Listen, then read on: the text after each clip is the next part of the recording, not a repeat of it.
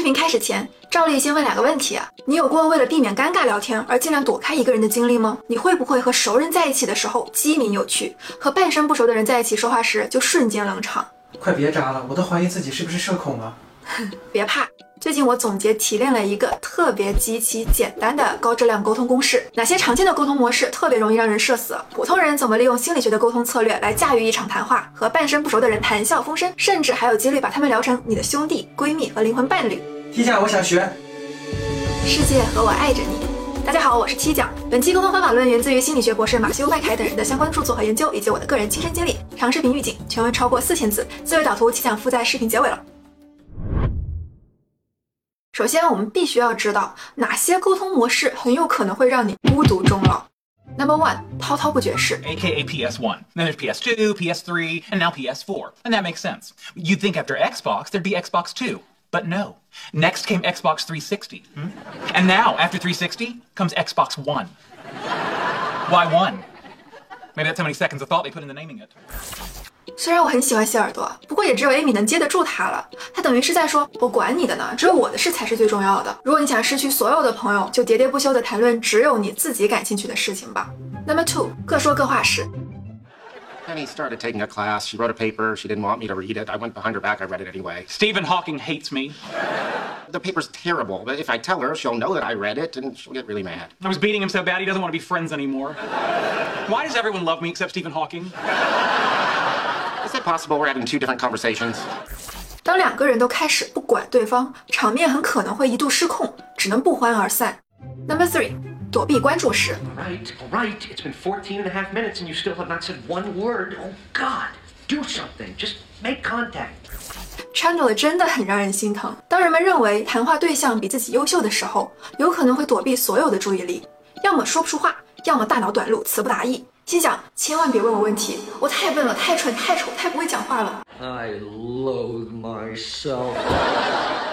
他们最大的误区是毫无理由的预设对面的人一定不会喜欢自己，结果反而浪费了进一步了解彼此的时间，实在可惜。Number four，调查式。你老家是哪里的？你今年多大了？上什么专业的？工作了吗？哦，看你老大不小的，结婚了没？呃，有有有孩子了吗？有没有买房买车呢？你问那么多干什么？你查户口的吗？把话题聚焦在他人身上，很可能是出自于好心，但如果只是连珠炮似的提问，对方要么会感到巨大的回答压力，要么会感受到你的回应缺失，最终他们很可能会意识到你对交流这件事情啊根本毫无兴趣。Number five，否定挑剔式。哎，我觉得刚刚上的那部电影还挺好看的，导演挺一般的，你没看过啥好电影吧？演员都演的挺不错啊，这也叫演的不错，尬的人眼睛疼。哎，对了，昨天我去那家店拔草了，招牌菜还挺好吃的。那家店做的真心一般，我给你推荐个好的。哦，对了，我昨天刚换了个新手机，你看看啊，安卓手机啊，用不了两年就卡了。哦，太让人生气了！把纠正别人的错误当做你自己的自信源泉，特别居高临下，因为你等于是在说你的感受不重要，我的正确才重要。你有遇到过以上五种沟通方式吗？如果有的话，请在弹幕上告诉我。上面那些沟通方式的确有毒，问题到底出在哪儿呢？嗯，两个原因。如果你只是单方面的倾听、接受信息，站在对方的角度去感受他们的喜怒哀乐，你很容易陷入到一个让自己被信息吞噬的对话中，消耗掉所有的精力。而另一方面，如果你说的口干舌燥，却没有获得恰当的反馈，很有可能会感受到强烈的空虚感，根本不想继续聊下去。但凡沟通中有一个人只说不听，或者只听不说，都会制造单方面的无效沟通，更别说那些一个劲儿挑剔的沟通者了。因为本质上，沟通的质量取决于你们双方在聊天之中彼此回应、彼此肯定和彼此理解的增量。哦，明白了，沟通的本质是双向的。嗯，但我的问题是啊，在聊天的时候根本不知道该说什么。唉，别担心，了解原理后，技巧其实很简单，用一个公式就可以完美实现。高质量沟通等于彼此理解的增量等于观察提问加积极倾听加自我袒露。这三个词听起来很老生常谈，但相信我，只要哪个没做到位，沟通都是不圆满的。今天就带你重新理解他们。看到这儿的小伙伴已经很棒了，真的很感激，要不给我点个赞。一、真诚提问。假设你遇到了一个和自己半生不熟的人。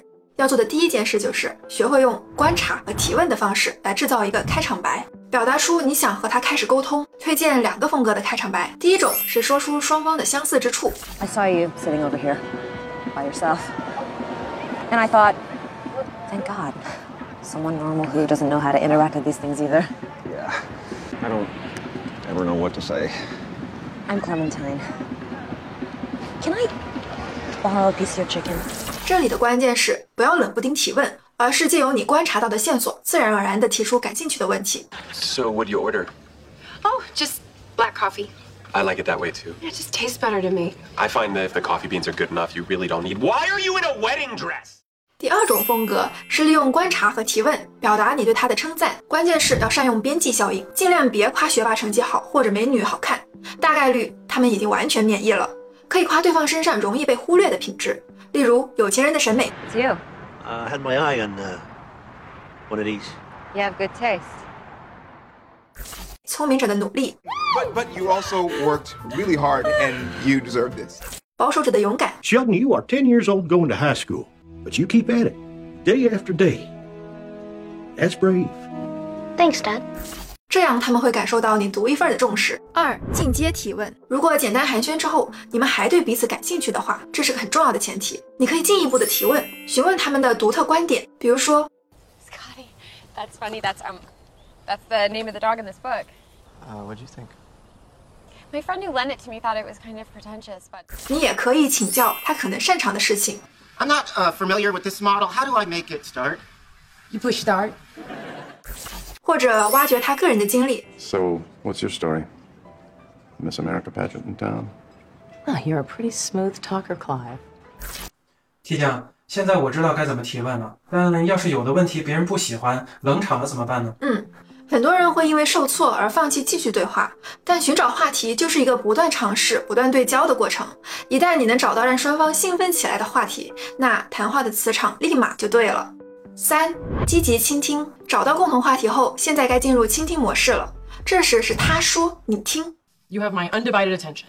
Okay, now, the PS4 is more angular and sleek looking. No way. Yo, It's true, but the larger size of the Xbox One may keep it from overheating. You wouldn't want your gaming system to overheat? No, see, well, you absolutely would not. And furthermore, the Xbox One now comes with a Connect included. Included? Yes. not sold separately，although the PS4 Amy 这段简直是教科书级别的积极倾听，让我们拆解一下 Amy 的反应，看看她是怎么让 Sheldon 感受到重视的。你可以对西汉的经历表达出你的惊叹，比如天呐，你怎么做到的？告诉他你关心和捍卫他的权益，比如这真的太不公平了，他们怎么这样啊？Well, the Xbox One is still using the conventional DDR3 memory. Why would they still be using DDR3? Are they nuts? You- See, that's what I thought.？” 听到他的成功和进步，你可以表达一句真诚的祝贺：“太牛了. No way. It's true.！” 当他有强烈情绪的时候，承认和反馈他的情感。我看到你付出了很多，真的很不容易呢。Who's they? The Xbox. You're kidding. No, I am not. 告诉他你同意他们的意见，有道理。我觉得你说的都对。Xbox One may keep it from overheating. You wouldn't want your gaming system to overheat? No, see, well, you absolutely would. 如果你实在不知道说什么，可以用及时的表情或者重复对方说过的话来表达你的重视。Comes with a Connect included. Included? Yes. Not sold separately. Although the PS4. 非常自然，这也很能拉近双方的距离。四、自我袒露。当你听完对方说的话时，终于来到了你说他听的自我袒露阶段。来看看两个陌生人初次相见的场景。 Uh, I just wanted to take a little breather, you know? I know too many people here. Yeah, I, I imagine that could get a little overwhelming.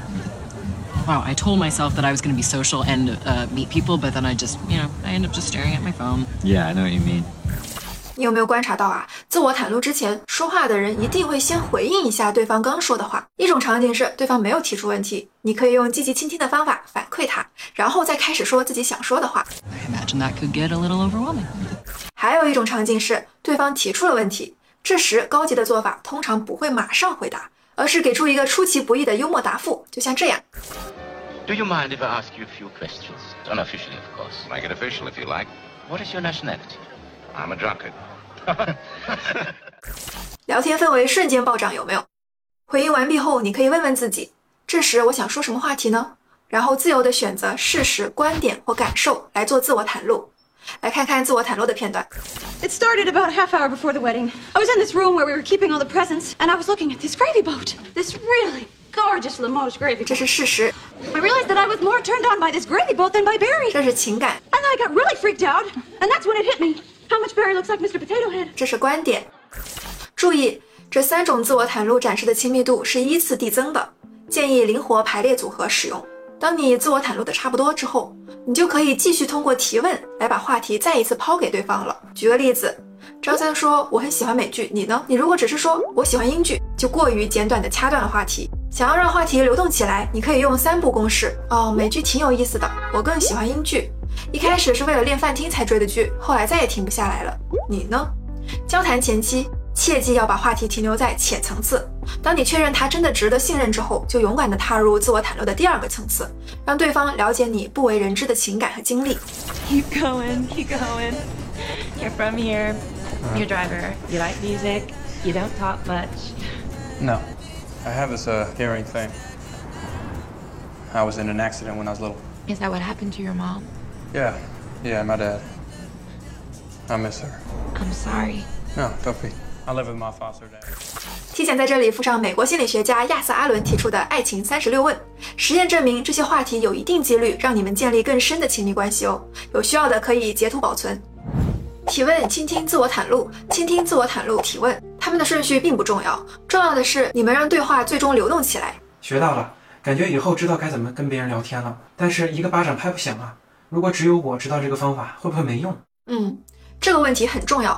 高质量的聊天中，双方输出和输入的质和量需要基本相当。就算对方毫无意识，你也完全可以通过简单的方式来引导他。比如说，如果他一直被动的倾听，你可以见缝插针的邀请他说说自己的想法和故事。我刚说的这些你怎么看？要是对方一直滔滔不绝的话，你可以礼貌的打断他，来做一些反馈。哦，这真的太难了。然后转向你想说的话。你知道这让我想起什么吗？我记得。如果到了最后你大脑短路，什么都记不住，只要让对话流动起来就够了。记住这个原则，真正的沟通交流意味着你充满好奇的准备到他人的世界进行一次小规模的探险，同时你也准备好打开自我来综合你的好奇行为，让你自己在逐渐了解、感受他们的同时，他们也在逐渐了解你。大多数 UP 主讲到这儿可能就结束了。不过 T 讲想借此机会邀请你和我一起，在接下来的一周内寻找一个日常机会，进行一次高质量沟通挑战。第一步，通过观察和提问打破僵局，寻找双方的共同话题。第二步，积极倾听的同时了解对方，通过反馈来共情对方。第三步，自我袒露，让对方更了解你，同时你再回到第一步。就这样引导对话，看看最终你会有怎样的新发现。T 君 T 讲在一起五年了，但每次尝试用深层的自我袒露法聊天后，都能够惊奇地发现对方身上还有好多隐秘的角落。每次不但会觉得彼此关系更近了一步，而且又可以重温初恋时的少女心了。一周之内找一个想要好好聊天的人，做一次高质量的沟通，可以是你的宝、你的同学、你的闺蜜、你的兄弟、你一直不敢开口讲话的人等等，只要是想增进关系的就行。如果你愿意加入挑战，请在留言区写下你的理由，让我为你见证这份决心。沟通的话题还有太多，如何在多人社交中做个最佳配角，如何在亲密关系中和伴侣聊天，如何影响别人做出改变等等，篇幅问题暂时不能展开了。不过点赞过五万，马上爆肝下一期。希望大家能多多一键三连支持，让更多的人享受和他人聊天的那种不尴尬、舒舒服服、心灵共振的快乐。世界和我爱着你，我们留言区见。